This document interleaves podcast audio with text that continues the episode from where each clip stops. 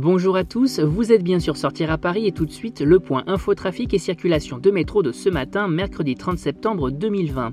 Euh, sur les routes, quelques ralentissements observés sur l'A1 entre la Porte de la Chapelle et Saint-Denis ainsi euh, que sur l'A86 à hauteur d'Aubervilliers. Plusieurs bouchons également sur l'A6B en direction de Fresnes à hauteur de Wissou en raison d'une panne de voiture. Même chose du côté de l'A86 extérieur et de l'A3 entre le tunnel de Bobigny et Bondy. À noter également un accident sur l'A1 impliquant un véhicule léger et un poids lourd hauteur du Bourget. Euh, dans Paris Intramuros, plusieurs ralentissements constatés dans le nord de la capitale sur l'avenue Simon Bolivar et la rue de Belleville entre la gare de l'Est et les Lilas. Euh, plusieurs sections de route sont également toujours fermées aux véhicules sur la rue de Rivoli et la rue Saint-Antoine entre Concorde et Bastille, mais également sur la rue d'Alésia et la rue de Tolbiac.